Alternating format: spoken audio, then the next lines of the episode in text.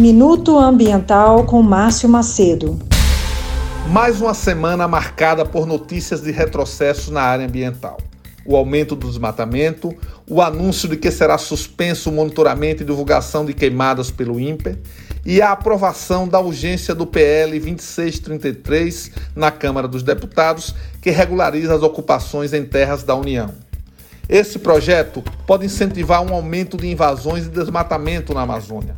O PL, se aprovado, possibilitará anistia a quem invadiu e desmatou ilegalmente terra pública após a data limite da legislação atual, 2011, legalizando invasões recentes e a dispensa de vistorias, aumentando assim os conflitos fundiários.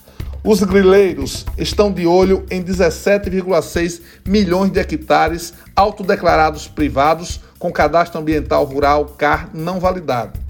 25,4 milhões de hectares de terras não destinadas, um enorme território sem informação. É a boiada de Bolsonaro querendo passar. Eu sou Márcio Macedo, no Minuto Ambiental. Você acabou de ouvir Minuto Ambiental com Márcio Macedo. Márcio é biólogo, mestre em desenvolvimento e meio ambiente e vice-presidente nacional do Partido dos Trabalhadores e das Trabalhadoras.